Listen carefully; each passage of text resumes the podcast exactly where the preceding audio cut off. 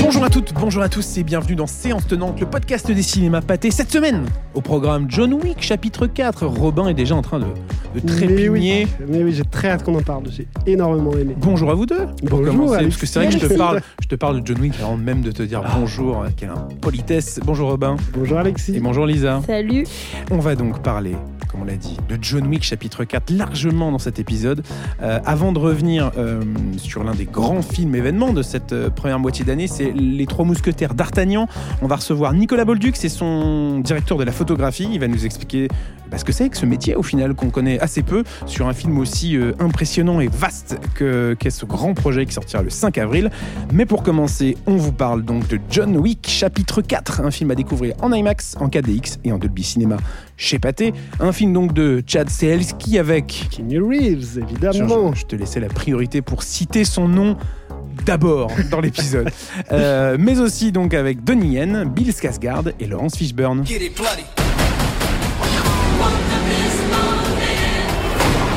Le Baba Yaga. Allez, Le seul moyen pour John Wick de retrouver la liberté et la paix, c'est la mort. ouais, pas vraiment.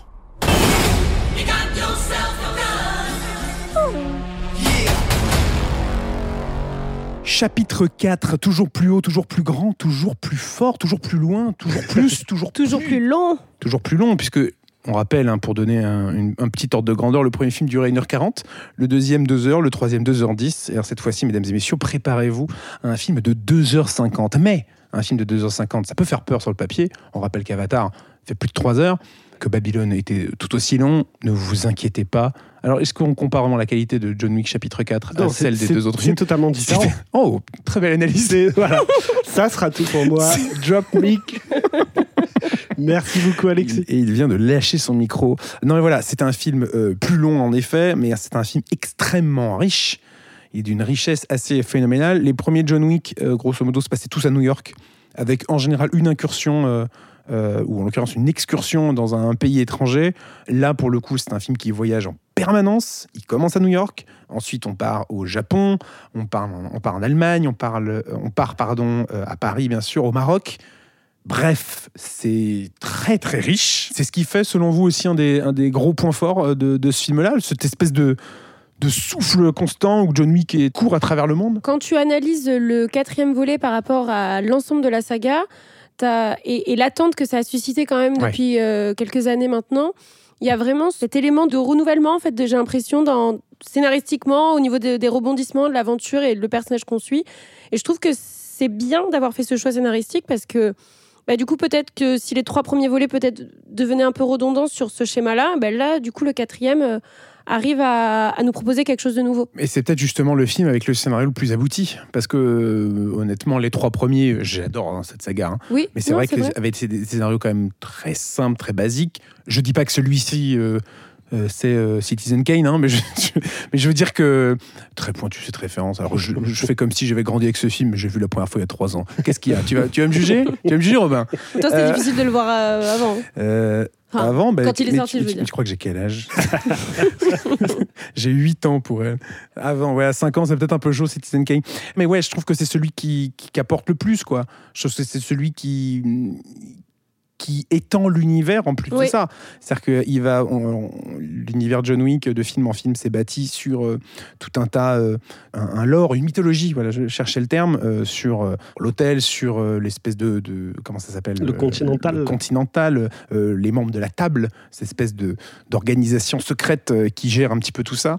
Euh, John Wick chapitre 4 façonne justement tout ce tout ce truc-là. Il y a En- une sorte en- de, cul- enfin, de point Ouais. culminant avec celui-ci, j'ai En l'impression. fait, si on, on reprend un peu la saga John Wick, à propos justement de cette organisation euh, secrète qui régit le monde des assassins, on voit que clairement dans le premier volet, c'était quelque chose de posé là, mais qui n'avait pas vocation à être plus développé que ça.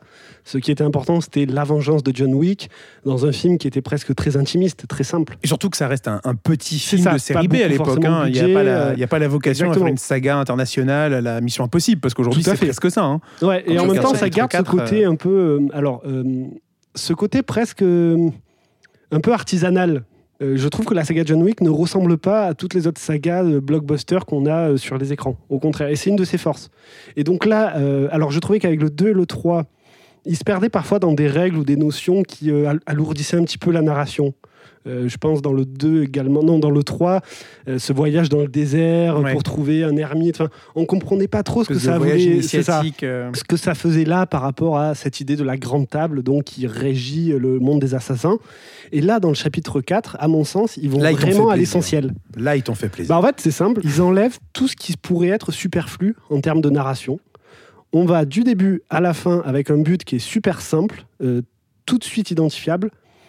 Et c'est une espèce de succession de, tableaux presque abstraits euh, où on voit Keanu Reeves qui affronte le reste du monde. Euh, les combats sont incroyables. Alors ça, on va pouvoir revenir dessus, sur les combats, sur la, la beauté de la, de des la, décors, de, de la réalisation. travail autour. et- Et juste un mot euh, avant Ouais. que j'oublie sur euh, en intro par rapport à ce que vous disiez. Ah, c'est que, que l'intro là, parce que ça fait au moins trois quarts d'heure qu'on parle déjà de John Wick. Non, non, mais en fait, je trouve que John Wick chapitre 4, c'est le film de la saga qui s'assume le plus. C'est-à-dire qu'on a compris, euh, normalement, John Wick n'est pas censé, enfin, quelqu'un de normal n'est pas censé résister à ce qui lui tombe dessus. Tu parles d'expérience, hein. Exactement. je, je- je suis souvent euh, criblé de coups et de, et de balles. Voilà, on, on- on accepte ce postulat. Euh, je pense que les scénaristes et réalisateurs, et le réalisateur, et même Keanu Reeves, ont accepté ce postulat et décident d'en jouer à fond dans le chapitre 4. Et c'est presque en ça que, que ça devient encore plus beau à voir. Mais c'est parce que c'est devenu un phénomène aussi. C'est ce que c'est ce que vous disiez. C'est à la base, c'était pas censé être le phénomène que c'est devenu. Et, et je pense que ça, ça participe au fait qu'il s'assume plus aussi en tant que metteur en scène euh, et Keanu Reeves dans ce dans ce registre qu'on connaît. Enfin, on le connaît quand même dans ce registre-là. Mais euh, mais je suis totalement d'accord avec toi. Mais c'est ça qui est génial en fait, c'est que le réalisateur est donc toujours le même depuis le premier film, donc il y a une espèce de continuité sur cet ancien, euh, cet ancien cascadeur. Oui, c'est ça, euh, ancien cascadeur euh, avec qui il a travaillé, donc avec Keanu Reeves sur Ouais. Matrix. Notamment, ouais. et, et du coup, il y a ce truc de. Bah, c'est sa saga, quoi.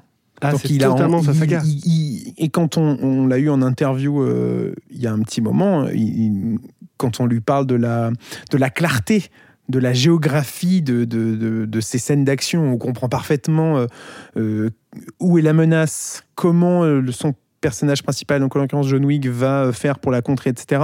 On comprend parfaitement ce qui se passe, c'est d'une fluidité à l'écran. Et lui, il compare ça en fait à un ballet de danse. Et pour lui, c'est pour ça qu'il appelle ça des chorégraphies, parce que c'est-à-dire qu'il y a une espèce, une espèce de fluidité où lui, il est avec sa caméra, il va accompagner euh, les, les- les acteurs, les cascadeurs, etc., à, euh, à se mouvoir dans l'espace et à créer la scène d'action la plus impressionnante possible. Quoi. Mais on sent que tout a été fait pour ces scènes d'action. Mm. C'est-à-dire que dans les chorégraphies, évidemment, des personnages, euh, et dans le- les décors derrière, et les jeux de lumière. Enfin, je Non, trouve... mais la lumière. Alors, je pense qu'il a, il a fantastique. une obsession vraiment du, je- du ouais. film néo-noir, du néon, Mm. de- d'éclairer au néon. Mais il en parlait aussi, ça. On a Et, de, et- ce- de truc de cette- cette- précédents cette films. hein. passion. Je pense notamment à l'une des premières scènes du film qui se passe à Osaka, Mm. euh, qui est éclairée d'une manière euh, très euh, mémorable, disons. Mais c'est magnifique. Euh, Vraiment, je a- trouve ça magnifique. Et où, je suis du- premier degré. Mais je, n'en doute, mais tu crois alors là, mon pauvre ami, je n'en doute pas une seconde que tu es premier degré sur tout ce qui touche à John Wick. Mais ouais, il, il a- vraiment un truc avec la lumière, il est passionné par ça, il a, il a- il a- mais de la meilleure façon possible de l'utiliser pour rendre son film ultra stylé. Moi j'ai souvenir de Parabellum, donc le troisième, avec cette scène d'intro de John Wick euh, qui se bat. Qui euh, court dans les rues de Manhattan qui court sous la pluie. C'est ça, où, où il sait qu'il a plus que quelques minutes avant qu'il soit recherché par tout le monde et qu'il se fasse tomber dessus. C'était vraiment euh, très très beau à voir. Quoi. Et du coup, là, il y a ce, ce truc euh, dans ce nouveau film qui, qui se poursuit. Et vraiment, les scènes d'action, forcément, euh, là, celles que j'ai en tête, c'est plus celles qui sont à Paris. Euh, Il y a même euh, celle en Allemagne. Enfin, c'est incroyable. La scène, il y a une scène, voilà, il y a une scène dans, il y a une scène dans une boîte de nuit. On veut pas trop en dire. non, mais Vraiment, voilà, on il cherche à pas suffit trop en de, dire. suffit de dire ça. Il y a une scène dans une boîte de nuit euh, où il se bat. Il pousse le truc, quoi. Il Je pense que c'est la meilleure à- celle de la boîte de nuit pour Celle moi. de la boîte de nuit Ouais. est assez moi, j'aime que- beaucoup l'action à Paris. En fait, Ouais. je, Non, mais je à Paris, trouve c'est très bien aussi. que hein, chaque mais euh, scène d'action est, est équivalente en termes de qualité. Quoi. À chaque fois, ça se renouvelle. C'est ça. Et à chaque Ouais. fois, ça propose un truc unique dans le film. Et même Et- dans la saga. Et qui dit euh, grosse saga américaine en France, dit euh, acteur anglo-saxon qui tente de parler français. Et du coup, moi, Bon, ça me ça, fait- ça, on peut le dire comme d'habitude, ça marche pas. Mais ça c'est marche pas. On, on se souvient de, de Tom Cruise dans Mission Impossible Fallout, euh, qui s'aventurait au français, et qui c'était assez compréhensible hein, de mémoire.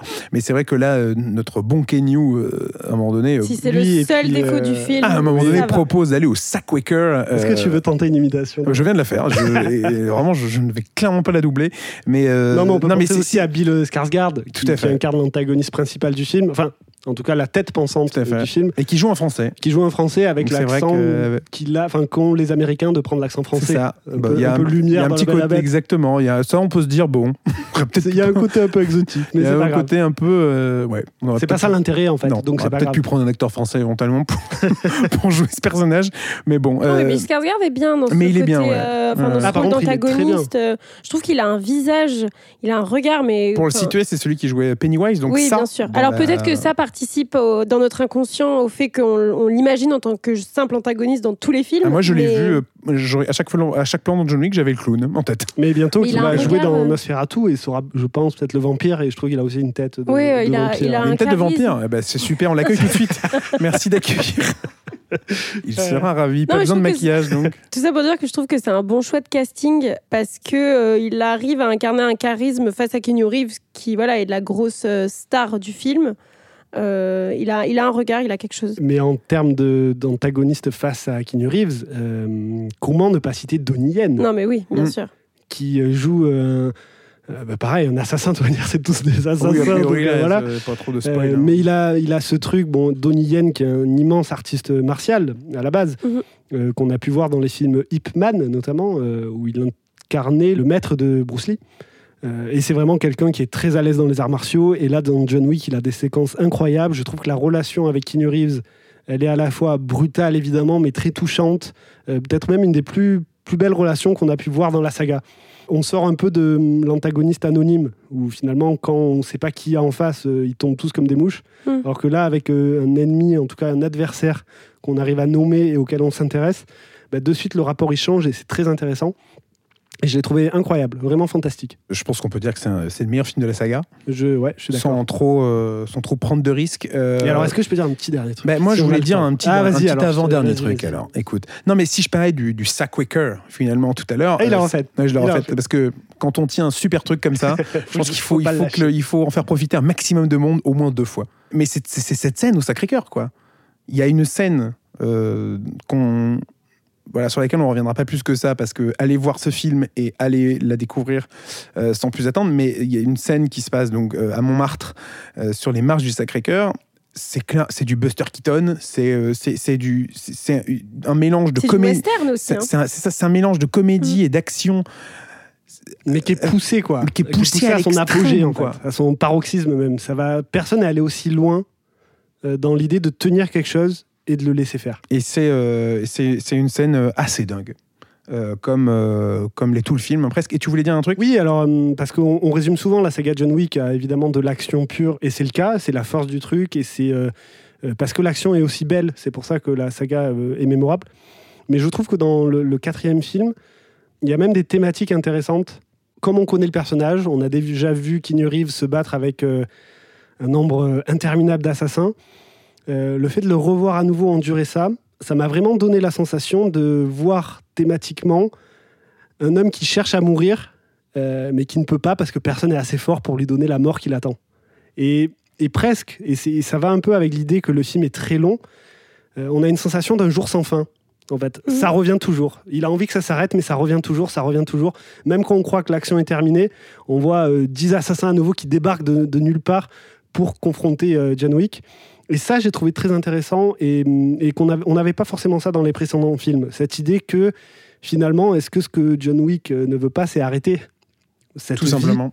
Euh, mais pour arrêter, il doit continuer de tuer, mais s'il continue de tuer, il pourra pas arrêter. Donc euh, voilà, il y a ce côté boucle sans fin, jour sans fin, que j'ai trouvé excellent. Sachant qu'on sait déjà que Kenyu, le bon Kenyu, New. sera de retour, parce qu'il a confirmé qu'il qu'il fera un caméo dans Ballerina, Mm. qui Mhm. est un film, donc euh, Un spin-off, ouais. un spin-off de la saga Premier spin-off. euh, John Wick, tout à fait. euh, Avec, avec, avec. avec Anna Anna de de Armas. Armas. Allez, vous dites. Donc on peut s'attendre à une belle réunion euh, entre, Anna- entre le personnage d'Anna de Armas et celui de Kenny Reeves, donc de, de John Wick, euh, dans ce prochain film euh, sur lequel on a encore assez peu d'informations.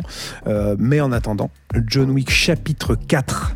Un film donc à découvrir en IMAX, en 4DX et en Dolby Cinema exclusivement pendant une semaine, puis ce sera au tour de Shazam, La Rage des Dieux, de sortir dans tous ces formats-là. Et enfin, la semaine suivante, vous m'avez vu venir avec ma transition, ce sera au tour des Trois Mousquetaires d'Artagnan de sortir en IMAX, en 4DX et en Dolby Cinema également. Et à l'approche de la sortie du film, comme on le disait tout à l'heure en intro, on reçoit Nicolas Bolduc, son directeur de la photographie, et on reçoit également un autre invité de marque, de prestige, que dis-je? Il est de retour. il est de Il est de retour. Faites-lui un tonnerre d'applaudissements chez vous, dans les transports ou quel que soit l'endroit où vous écoutiez, euh, où vous écoutez pardon, ce podcast. Gaël Golen nous fait l'honneur et le privilège de nous rejoindre euh, pour cette rencontre avec le directeur de la photo des Trois Mousquetaires d'Artagnan. Et c'est tout de suite. Nicolas Bolduc, bonjour. Bonjour. Comment allez-vous? Très bien, très très bien. Vous êtes directeur de la photographie sur euh, les Trois Mousquetaires d'Artagnan. Mhm. Et Milady. Tant qu'à faire, mais Ouais, c'est vrai que l'actualité faisant, ouais. l'actualité faisant, on va plus parler D'Artagnan, mais on va bien sûr parler de Milady aussi. De toute façon, j'imagine que pour vous, l'expérience est un petit peu euh, est un petit peu commune du fait que le- le- les deux films étaient tournés en même temps. Exactement. Pour revenir un peu sur, sur votre carrière en, en sélectionnant uniquement quelques titres, désolé, je ne vais pas refaire tout votre Wikipédia slash IMDB. Euh, 2013 Ennemi de Denis Villeneuve. Euh, vous travaillez en France aussi avec Nicolas Bedos sur Monsieur et Madame Adelman, Adelman pardon. Ouais, La Belle Époque. absolument, ouais. Aujourd'hui, Les Trois Mousquetaires. Un joli parcours. Oui, ouais, sympa, ouais.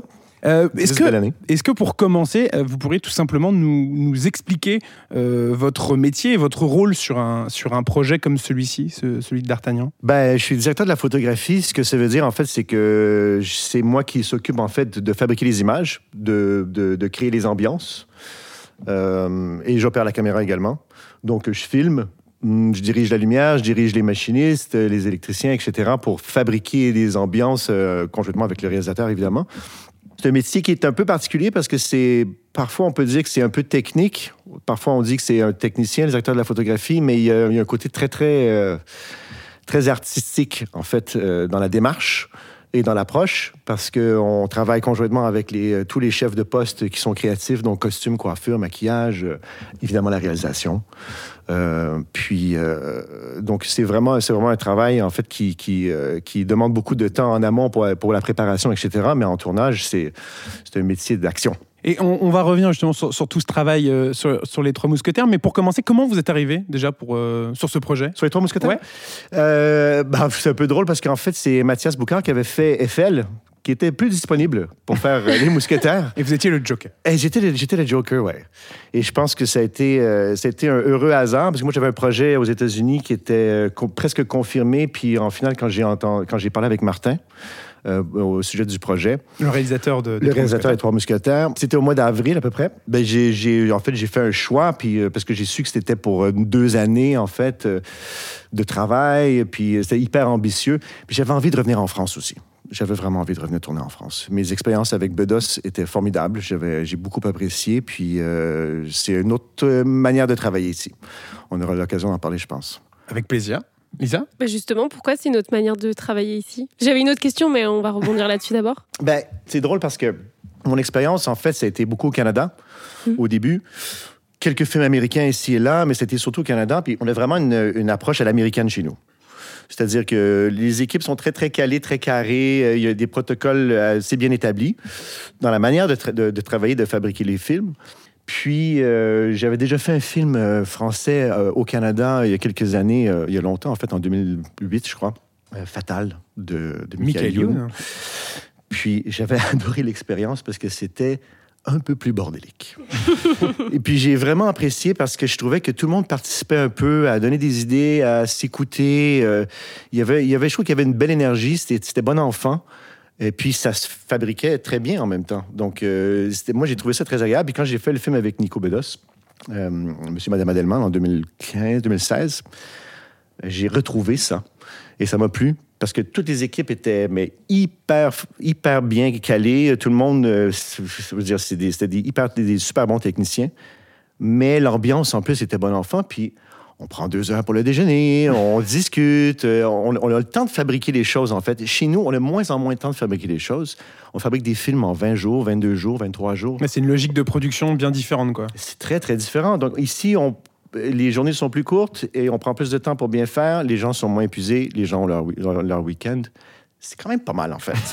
ça, ça joue. oui, ça joue beaucoup, ouais. Et justement, le côté euh, bordélique que vous évoquez, vous l'avez retrouvé sur Les Trois Mousquetaires? Parce qu'on a tendance quand même à se dire que le film va être un peu euh, l'une des plus grosses super productions françaises depuis euh, ces dernières années. Donc, est-ce que il y Ben, avait un peu cet esprit-là aussi? C'est c'est une très bonne question. Puis je vais.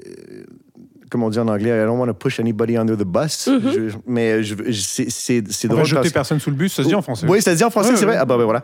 Euh, mais c'est drôle parce que j'ai retrouvé un peu cette énergie même sur les mousquetaires. C'est-à-dire que c'était super bien organisé. On avait tout ce qu'il nous fallait. C'était des scènes épiques avec euh, 300 figurants, les chevaux, euh, les figurants, les costumes. C'était dingue.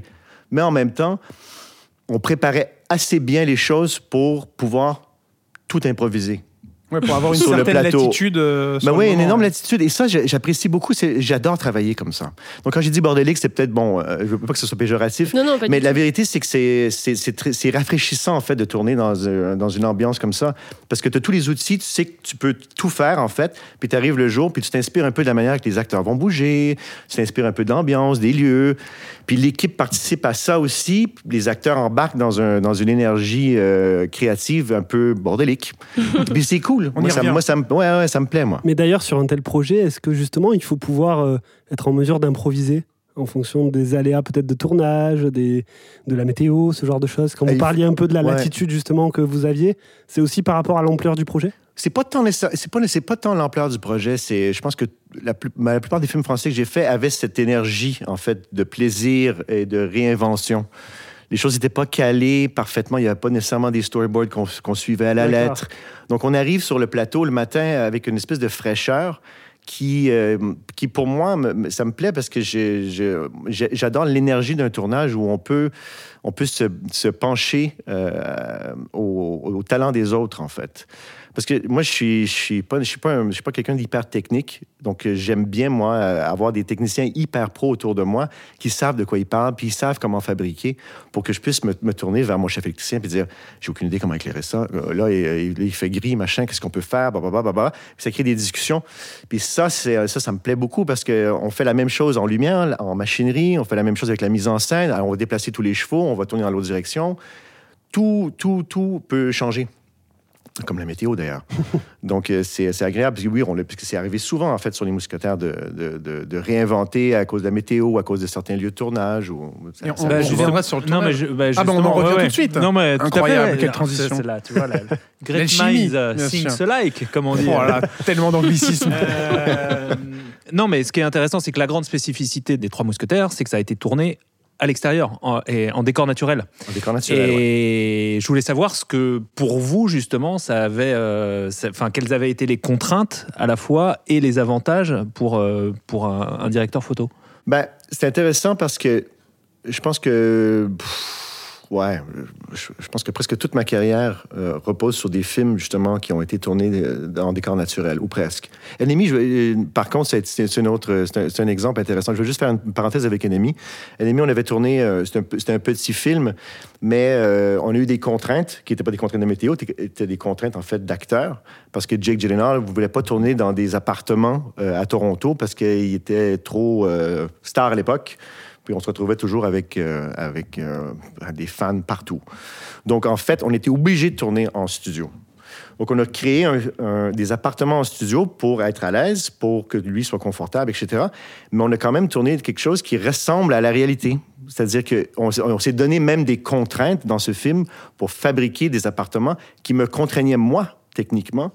Je peux pas retirer le plafond des trucs comme ça. Je peux pas, je peux pas éclairer de manière différente. Donc, je me, suis, je, me, je me plais à, même être en studio, fabriquer quelque chose qui, en fait, représente, qui, qui reprend un peu ce qu'on peut retrouver euh, dans la vraie vie. Oui, Donc, parce que moi, ça, ça normalement, c'est l'inverse. On, on fait ça en studio pour justement se faciliter la tâche Pour et pouvoir enlever un mur, un Enlever- plafond. un- Exactement, exactement. Puis se donner des libertés, en fait, euh, de, de création, etc. Là, moi, c'était pas le cas sur Ennemi. Donc, moi, ça me, pla- ça me plaisait, en fait, cette approche que Patrice Vermette avait, le directeur artistique, euh, chef des vous dites ici. Sur les mousquetaires, je trouvais que, justement,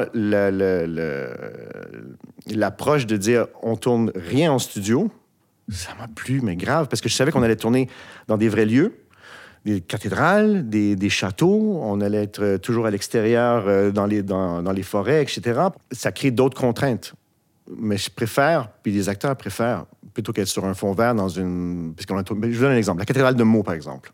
On a tourné une énorme scène de, ba- de bataille de, de mariage dans la cathédrale de Meaux les contraintes dans la cathédrale de Meaux, ça aurait été beaucoup plus simple de faire ça en studio. On aurait pu faire un, grand espace ouvert, machin, puis et fermer l'espace avec du verre, puis recréer en, en- en 3D. Ça aurait été très possible. Probablement, les Américains auraient fait ça.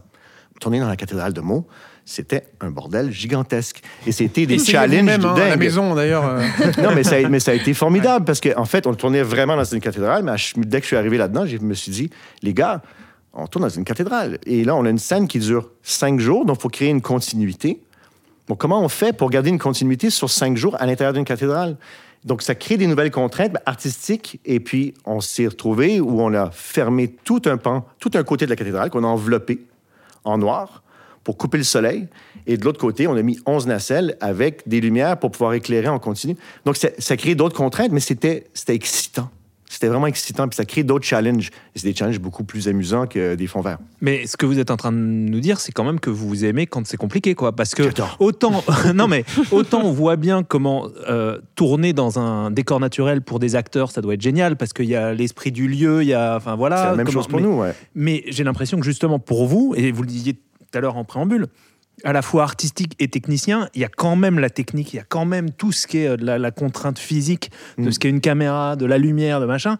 Ça doit être un enfer. Et vous parlez de la, la, la- mot, mais à Saint-Malo, j'imagine que c'était pareil. la même chose, Et- ouais, tout à fait. Mais, mais et, et je, et je me dis, pour qu'est-ce qui en fait fait que ces défis-là vous stimulent?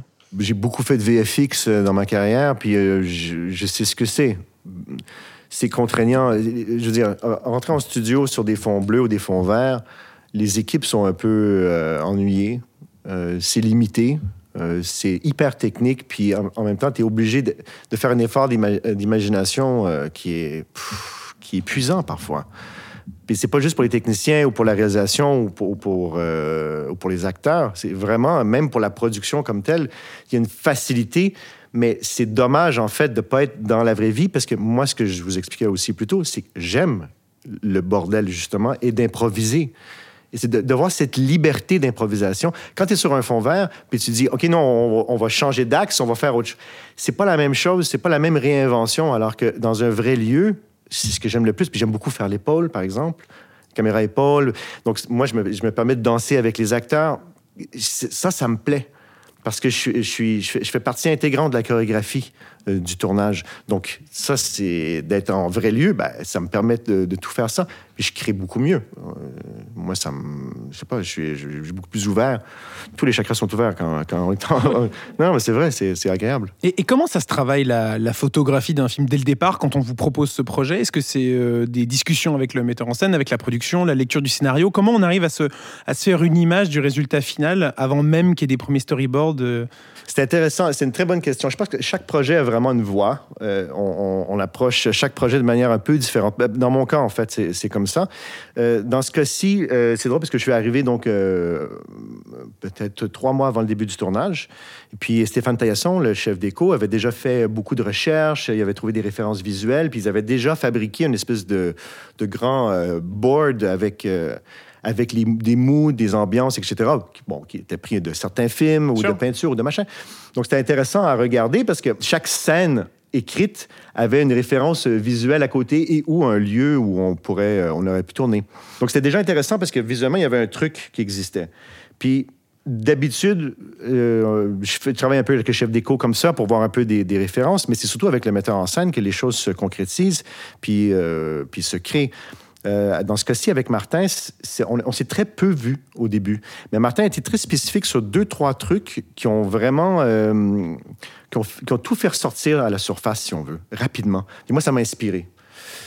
Premièrement, il voulait faire euh, quelque chose qui pourrait ressembler à un western. Déjà, je suis un fan de, we- de western. Mais c'est ce que, je, vous- ce que je voulais vous demander justement sur les- ces fameuses références dont vous parlez. Ouais. Euh, quelle couleur il y avait euh, C'est drôle parce qu'il n'y avait pas la couleur que j'ai donnée au film, mais il y avait, il y avait, il y avait forcément cette espèce de feeling Mhm. de, euh, de cow-boy de grandes étendues, de, de- de- de chevaux dans des grandes prairies. Il y avait ce feeling-là de fin de jour. Mais ça, on le ressent dès le premier plan du film. où Absolument. On voit euh, Ouais. D'Artagnan sur son cheval arriver euh, en descendant une colline avec une espèce de fumée derrière euh, Exactement. Puis qui, arrive- et- et- qui se dirige vers la caméra. Et même le choix, de, le choix du lieu de tournage, par exemple, justement sur ce premier plan, c'est un plan, on, on pourrait se croire aux États-Unis. Mm. C'est-à-dire, c'est vraiment un, un mur, euh, la, Ouais. mon- la- la- la montagne, c'est vraiment un mur de, un roc géant, en fait. Donc, en fait, ce feeling-là, c'est- pour moi, c'est ce qui m'a inspiré le plus, dès le départ. On fait un western, cool. Mais après ça, à partir du moment qu'on se dit on fait un western, ben, moi, il faut que je traduise de manière visuelle, mais, mais forcément, c'est- c'est- tous les départements ont traduit ça aussi. C'est-à-dire, la déco, on a, on a fait gaffe pour trouver des, des lieux qui pouvaient être, bon, forcément, pas, pas nécessairement tout ce qui était la royauté, là, on se dans, dans les, dans les châteaux euh, royaux. Non, c'était pas ça. Mais tout le reste, on, poussiéreux, euh, beaucoup de fumée, euh, les, les visages patinés et les habits, même les habits des mousquetaires. Si vous regardez les habits des mousquetaires, ce que Thierry a fait, c'est des espèces de longues euh, redingotes, c'est comme des trenches. Ça ressemble plus à 1850 que euh, 1620. Donc ça, c'est inspirant, puis ça nous a tous inspirés à aller dans une direction. Pour moi, euh, moi, j'adore les films chauds. Je suis, un, je suis un fan de films chauds. J'aime pas faire les images froides. C'est peut-être, je sais pas, je sais pas pourquoi ça, ça m'apparaît depuis, probablement depuis euh, longtemps, parce que même avant Ennemi, je faisais des films très, très, euh, très chocolatés, si on veut. espèce de, de réconfort presque. euh, Ben, il y a un truc plus accessible pour moi dans les images chaudes. J'ai l'impression qu'on est, on s'engage beaucoup plus facilement. Puis euh, des films froids, tout de suite, il y y a une- il y a une patine qui nous, qui nous retient un peu. Euh, puis moi, ça me, ça me plaît beaucoup. J'ai un exemple de Tar récemment. C'est sublissime. J'adore ce film. C'est magnifique. C'est très carré. Ça, c'est, c'est, c'est hyper graphique, mais c'est froid, froid, froid. Puis après, tu es engagé par l'histoire, mais tu pas engagé par les personnages. Là, on fait un film d'aventure. Les Mousquetaires, c'est un film d'aventure, c'est un film de personnages, c'est un film qui, qui, qui, à mon sens, était rond. Puis je pense il fallait engager les personnages dans, un, dans une aventure euh, avec la- justement la poussière des fins de jour euh, et, et la fumée partout, euh, les gens qui se lavent pas tous les jours. Non, mais je veux dire, il fallait, fallait que ça ça, sente ça à se, l'écran. ça se- Ouais, ouais. ça se ressent euh, sur les visages de- de- des personnages. Oui. Lisa? J'avais une question pour, pour rebondir sur ce que vous disiez tout à l'heure, sur cette liberté que vous avez euh, un peu dans, dans toute cette improvisation, ce bazar, on va dire, de tournage. Je voulais savoir quel degré de liberté vous aviez en tant que directeur de la photographie sur un tournage? À quel moment euh, on vous dit cette idée, ben, stop, ou euh, à quel moment il y a un dialogue peut-être qui, s'installe avec le metteur en scène? Quel degré de liberté en général vous avez? C'est une bonne question. Tu vois, sur ce film, par exemple, euh, comme je disais, Martin et moi, on n'a pas eu beaucoup de temps de discussion. Donc, il, m'a lancé sur quelques pistes. Et puis, ça, ça, ça, ça m'a inspiré pour essayer de pousser un look, une manière de fabriquer le film, mais surtout une patine. J'avais envie de créer une patine qui était, euh, qui était juste à l'histoire qu'on racontait et qui était surtout quelque chose qu'on n'avait jamais vu. Parce que moi, quand je lis un scénario, j'ai envie de, de voir un film que j'ai jamais vu. Ça arrive souvent que tu lis un scénario, tu dis Ah, j'ai déjà lu ça, c'est tel genre de scène, ouais, ouais, c'est un film d'action, de machin. Là, dans ce cas-ci, euh, je sais pas c'est quand la dernière fois qu'il y a eu des, des adaptations des mousquetaires, mais ça fait très longtemps, donc on pouvait se permettre d'aller plus loin puis de pousser un peu la machine. Puis je pense qu'il fallait se mettre en danger un peu. J'ai fait ça. Je voulais le faire. Et puis, Martin a embrassé l'idée de dire OK, on part dans un truc hyper chocolaté, super chaud, qu'on tient tout le long. Ça a changé les costumes, ça a changé la déco, ça a, tout, ça a changé les, euh, la patine sur les visages. De chocolater comme ça un film, je veux dire, ça a été, euh, ça a été une, une vraie. euh, euh, comment dire, c'était des longues discussions en fait pour convaincre tout le monde que ça allait fonctionner. Que c'était la bonne décision à prendre. Et que c'était la bonne décision à prendre, ouais. Et c'était la bonne décision à prendre pour le film. Non, pas pour, pas pour ma palette, Oui. mais, mais, je- mais, je- mais on- comme je disais, je m'engage mieux dans un, dans un film avec choco- chocolaté. On sent qu'il y a vraiment une grosse part créative de votre part et Énorme. qui, qui, limite peut empiéter sur euh, le métier peut-être de réalisateur ou d'un autre je, métier. je, Je- je, je- je pense qu'il faut faire, faut faire attention. Ça, c'est vraiment très intéressant, en fait, comme discussion, parce que c'est c'est quelque chose qu'on qu'on euh, qu'on oublie. C'est que le metteur en scène, c'est c'est quelqu'un qui dirige l'équipe. Donc, il, va, il va diriger euh, la préparation sur les, la, la recherche des lieux de tournage, va donner des indications pour arriver à fabriquer un truc, mais il chapeaute, il chapeaute un truc à distance, si on veut. Il faut qu'il voit tout le projet dans son ensemble. S'il il, il, euh, s'il gère tous les détails, euh, il va se perdre, puis il va perdre son énergie. Et Martin est très, très bon pour garder son énergie, par exemple. il, il sait très bien comment euh, déléguer tout ce qu'il faut. Dans ce cas-ci, je pense qu'il faut pas oublier que le metteur en scène, c'est pas nécessairement la personne qui va choisir chaque plan. C'est pas la personne qui va nécessairement dire on met la caméra ici avec un 32 mm, on va mettre, euh, on va faire un top shot ici à tel moment parce que c'est pertinent pour telle telle action que le personnage va avoir. Par exemple, c'est pas nécessairement ça qui se passe. Euh, c'est vraiment des discussions qu'on a ensemble. Puis moi, je veux dire, moi j'ai envie de raconter. Je suis là pour raconter une histoire. Je suis pas juste là pour créer des ambiances, mais je suis là pour raconter une histoire aussi. Donc forcément, je me place euh, à côté de Martin pour dire, ok, là on vient de voir cette scène, les acteurs ont joué comme ça. Je te suggère ceci. Hmm, D'accord. Je te suggère un plan large ici. Il dit, ah, ça serait cool d'aller en gros plan à tel moment. Parfait, on, on peut le faire dans cet axe, machin. Puis après ça, si tu veux, on peut faire ça, ça, ça, ça. Puis, tu sais quoi, j'ai pris le drone aujourd'hui pour le plan extérieur. Puis Martin faisait, ah, t'as pris le drone? Ah, cool. Mais il était emballé, tu comprends? Ouais. Donc, parfois, je, je prenais des décisions parce que le projet était tellement ambitieux, tellement gros que de chapeauter, faut chapeauter à distance. Donc, moi, je gérais vraiment une espèce de, de, de- de machine énorme d'images et je lui proposais des choses à fabriquer. Donc, c'était cool. C'est vrai qu'on a tendance à imaginer que le blocking de la caméra se fait toujours par le réalisateur. Moi, je la mets là, je la mets là. Ouais. Et... Hmm. Mais euh, en même temps, c'est Ça vrai dépend que. des réalisateurs. Mais après, c'est vrai Ça que. dépend de de- l'approche, ouais. C'est vrai que d'un point de vue technique, si on la met là, bah, la lumière va être différente que si on la mettait euh, de l'autre côté. Quoi. Donc, Oui, forcément, ça il y a des discussions a- j'imagine. euh, oui, toutes ces discussions-là, effectivement, viennent un peu de la technique et de la mise en place et, et- et- et- et des envies des, des- des acteurs aussi. Euh, mais tout, tout, passe par, euh, tout passe par les comédiens. Bien sûr. Donc, euh, il ne faut, faut, jamais oublier ça. Mais il y, a- y y des logiques de, de mise en scène qui sont quand même établies avant que vous arriviez. Par exemple, j'imagine que le, le- le fait de, de- de faire, de privilégier les, les plans séquences, euh, la manière de, enfin, la mise Mais en voilà, scène de l'action.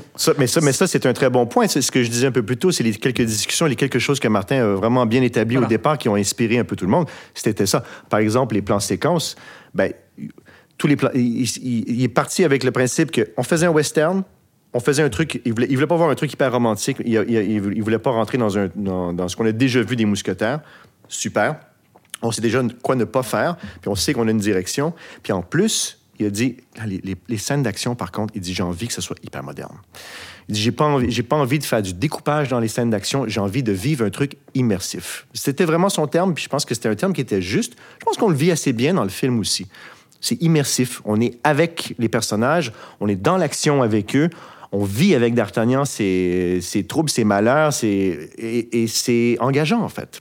Et moi, je voulais Donc, vous euh, remercier. ça, euh, Je voulais vous remercier pour le un des premiers plans séquences qu'on voit dans le film. Euh, c'est pas spoilé, c'est vraiment dans les cinq premières minutes.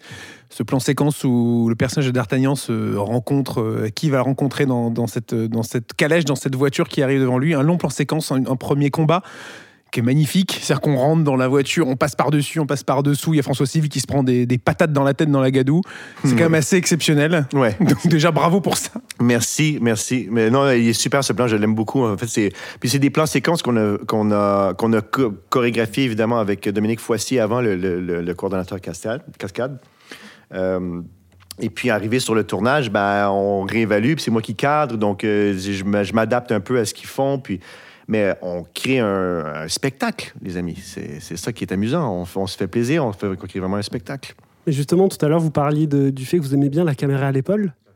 Euh, on a l'impression, est-ce que lors des plans séquences, justement, c'était l'occasion pour vous de danser avec les acteurs ou euh, c'était à d'autres moments euh, Ben, moi, j'ai. c'est ah, ouais, c'est une bonne question. C'est une bonne question parce que souvent, je sortais. ben, Martin, il était friand de la caméra épaule aussi. D'accord. Je pense qu'il il aimait beaucoup comment je comment j'approchais aussi. parfois, il faisait euh, vas-y vas-y à l'épaule, ça va aller plus vite, ça va être cool, ça va être beau, ça va être, ça va être engageant. Puis effectivement, c'est c'est moins technique pour la pour l'équipe parce que je peux prendre mettre la caméra sur l'épaule et je peux être à 3 cm du nez des acteurs puis être engagé avec eux dans, dans leur dos ou à côté. Donc c'est ça crée cette immersion. Effectivement, euh, la plupart des plans séquences, sauf le premier plan que tu viens de mentionner d'ailleurs, qui, Ouais. est- qui est fait à la grue d'ailleurs, mais tous les autres plans séquences d'action, tous étaient faits euh, à l'épaule. Donc moi, moi ça m'amusait, euh, mais grave. Moi, je, moi, je courais à la partout. grue, ça doit être euh, ça, spectaculaire à voir d'un point de vue. Ah euh, oui, de c'était hallucinant. l'extérieur, Sous hein. la pluie, ouais. Oh. Sous la pluie, de nuit, machin, c'était. Ouais. ouais, mais ça, c'était grandiose. C'est drôle parce qu'en en fait, au départ, parce que c'est une scène qui est venue un peu plus tard dans le tournage, euh, mais on avait déjà tout fait. On avait fait beaucoup, beaucoup de scènes d'action euh, à, à l'épaule. Puis on était censé faire cette scène à l'épaule. Puis deux jours avant, j'ai regardé la scène euh, avec la, la pluie, la boue euh, de nuit. Puis je me suis dit, les gars, je, je pourrais jamais suivre, en fait, à l'épaule, dans la boue. euh, un coup à tomber au bout de deux mètres. Euh, je pourrais jamais, je vais glisser, ça, ça- Ouais. ça va être impossible. Il y avait, sé- sérieusement, il y avait comme 10 cm de boue.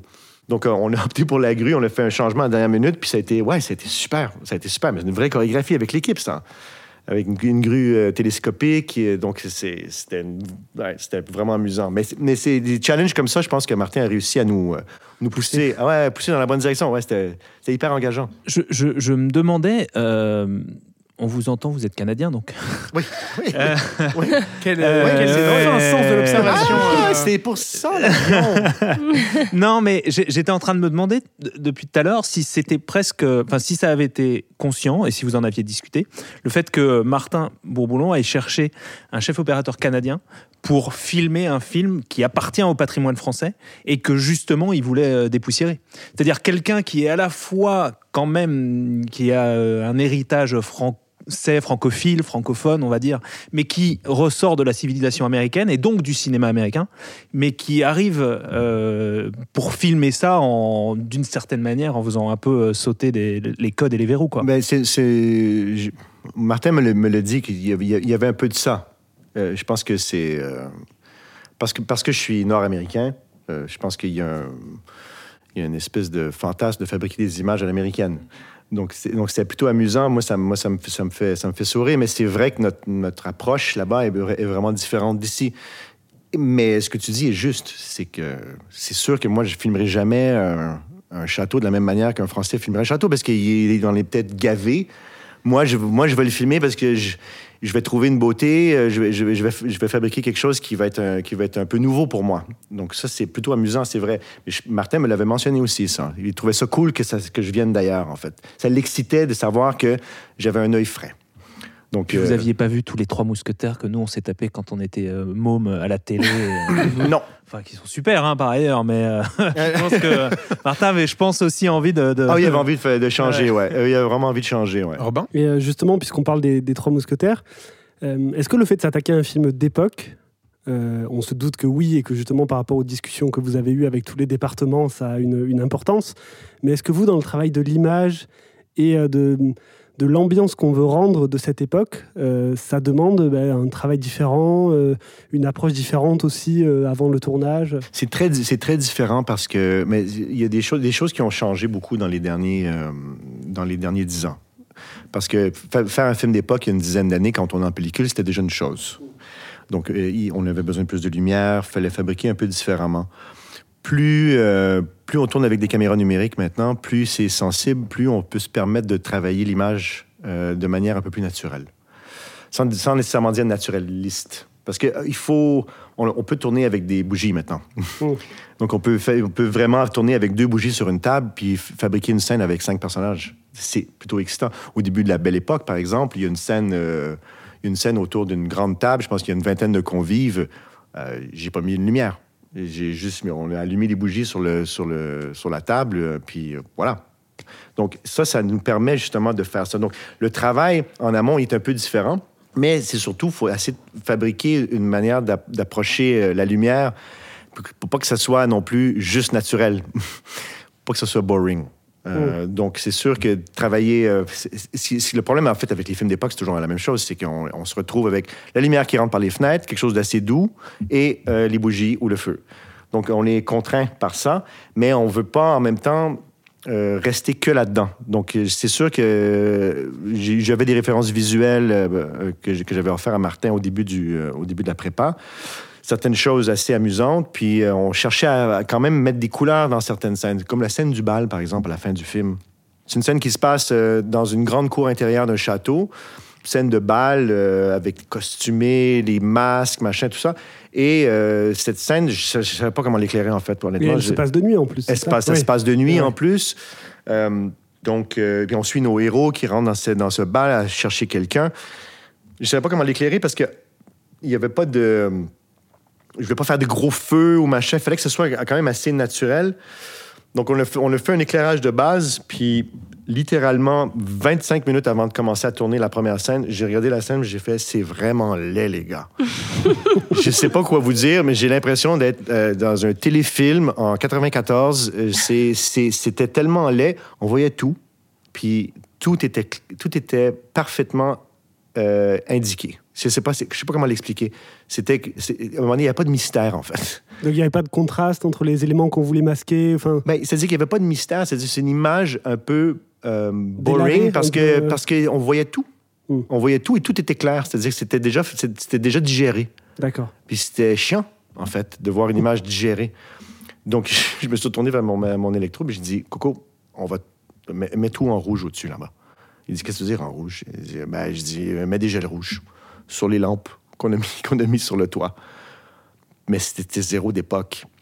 C'est- ça marche pas, c'est pas, c'est pas, un- c'est pas un feeling d'époque. Mais ça avait pas d'importance. À un moment donné, on a tout fait ça, c'était arrivé rouge, tout le monde a paniqué sur le plateau. Attends, on voit plus les couleurs des costumes, c'est plus. Oui, mais on a créé un mystère.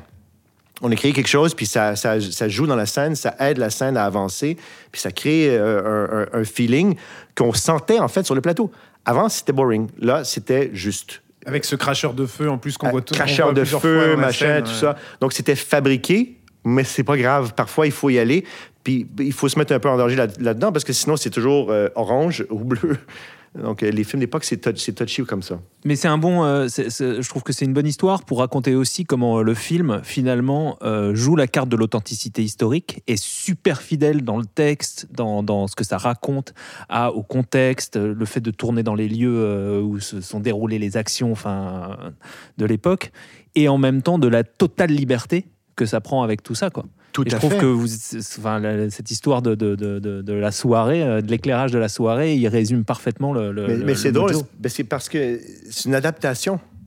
Donc, euh, c'est comme, comme un metteur en scène de théâtre. Il va, il va forcément prendre, je sais pas, moi j'ai un, j'ai un copain qui fait de l'opéra, puis il avait monté Parsifal, euh, puis il a, décidé de monter comme il voulait. Euh, c'est- un texte qui existe depuis longtemps, la musique existe depuis longtemps, tout, tout- le monde s'est cassé le nez de- dessus. Il a dit, euh, tant pis, fuck it. Puis il a mis tout le monde en, en chemise, cravate, machin. Il a fait un truc hyper moderne. C'était trois grands tableaux, ça bougeait pas, les gens étaient scotchés tu t'adaptes. Puis il faut, il faut adapter, surtout des classiques. Si tu fais un classique de manière classique, tout le monde se fait chier. Non, mais c'est vrai, c'est dur, ça. Puis, puis, c'est- puis il a le plaisir aussi. Ben, Nicolas Bolduc, merci beaucoup. Ça fait plaisir. C'est très agréable. On est très content de vous Merci avoir beaucoup. reçu. Merci beaucoup. Les Trois Mousquetaires d'Artagnan, ça sort le 5 avril au cinéma. Merci. Merci. À bientôt. Et on termine cet épisode en revenant sur les bonnes raisons d'aller voir John Wick chapitre 4, la sortie événement de la semaine dans nos cinémas. Pourquoi faut-il aller voir ce film, Robin? Pour la résilience de Keanu Reeves, qui ne cesse film après film de se relever et euh, d'encaisser euh, tout ce qu'il peut encaisser. je, je- je- je sais que ça n'a pas été facile pour toi d'en prendre qu'une. Je voudrais te remercier. J'ai vraiment cogité.